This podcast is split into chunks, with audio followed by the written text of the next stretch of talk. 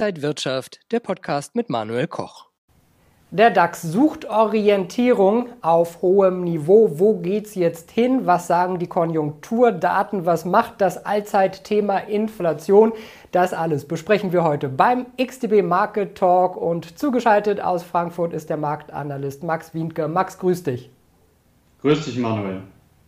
Max, der ZTW-Konjunkturindex ist im Juni unter die 80 Punkte gefallen. Zeigt das, dass der Aufschwung auch schon wieder irgendwie vorbei ist?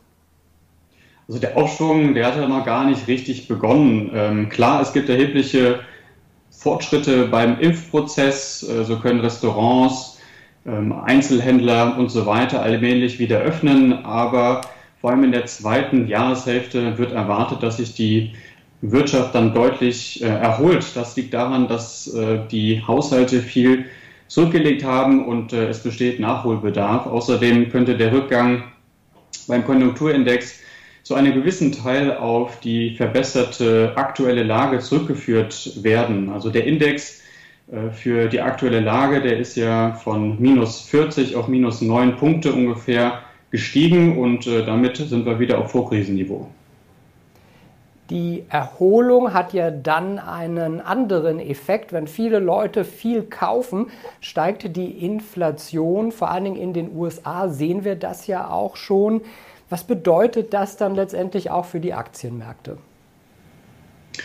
Die US-Wirtschaft, die läuft ja wirklich auf Hochtouren, aber eine gut laufende Wirtschaft bedeutet nicht zwangsweise, dass auch die Aktienkurse steigen. Und äh, das ist beispielsweise der Fall wenn die Inflation zu stark anzieht. Und ähm, problematisch wird es da vor allem über der 3%-Marke, also eine Inflationsrate über 3%.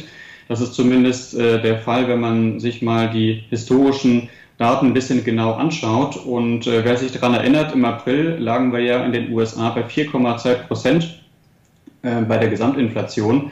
Und ähm, ja, daher dürfte die Furcht vor einer anziehenden Inflation da durchaus berechtigt sein. Und vor allem Wachstumstitel, also wie die gut laufenden Tech-Werte, die könnten da am äh, anfälligsten sein.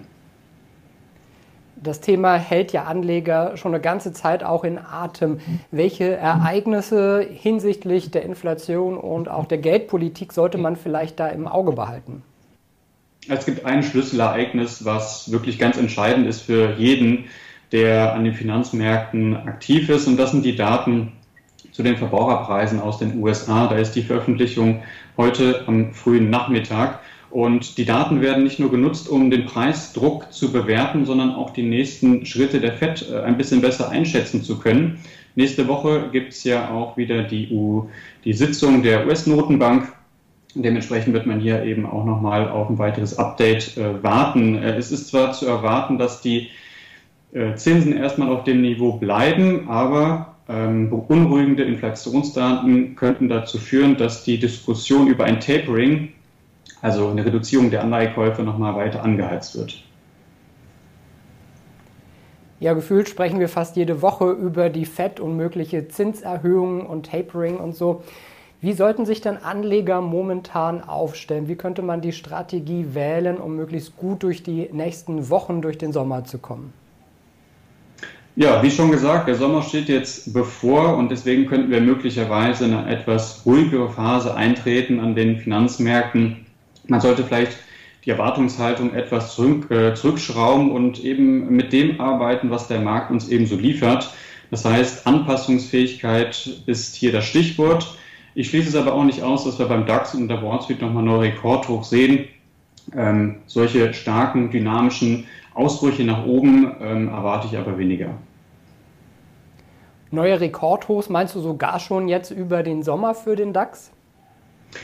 Das kann ich mir sehr gut vorstellen, äh, dass der ja, DAX beispielsweise sich, ähm, ja, so wie er das ja auch in den letzten Tagen äh, gemacht hat, so ein bisschen weiter nach oben äh, arbeitet. Äh, aber irgendwann wird natürlich die Volatilität wieder zunehmen und äh, dann könnten die Ausschläge eben nach oben und nach unten wieder größer ausfallen.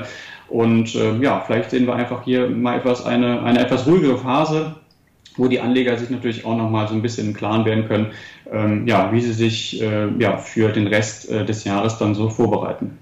und wo die Anleger dann das Geld, was sie jetzt über Monate nicht ausgeben konnten, vielleicht dann auch mal konsumieren werden, ausgeben werden und das vielleicht dann sogar noch im Urlaub, wenn wir auch wieder mehr reisen können. Max, äh, danke dir für diese Ausführungen nach Frankfurt. Sehr gerne, Manuel. Das war Max Winke, Marktanalyst bei XTB und das war der XTB Market Talk für diese Woche. Mehr Infos gibt es auch noch auf xtb.com. Vielen Dank fürs Interesse, bleiben Sie gesund und munter, bis zum nächsten Mal.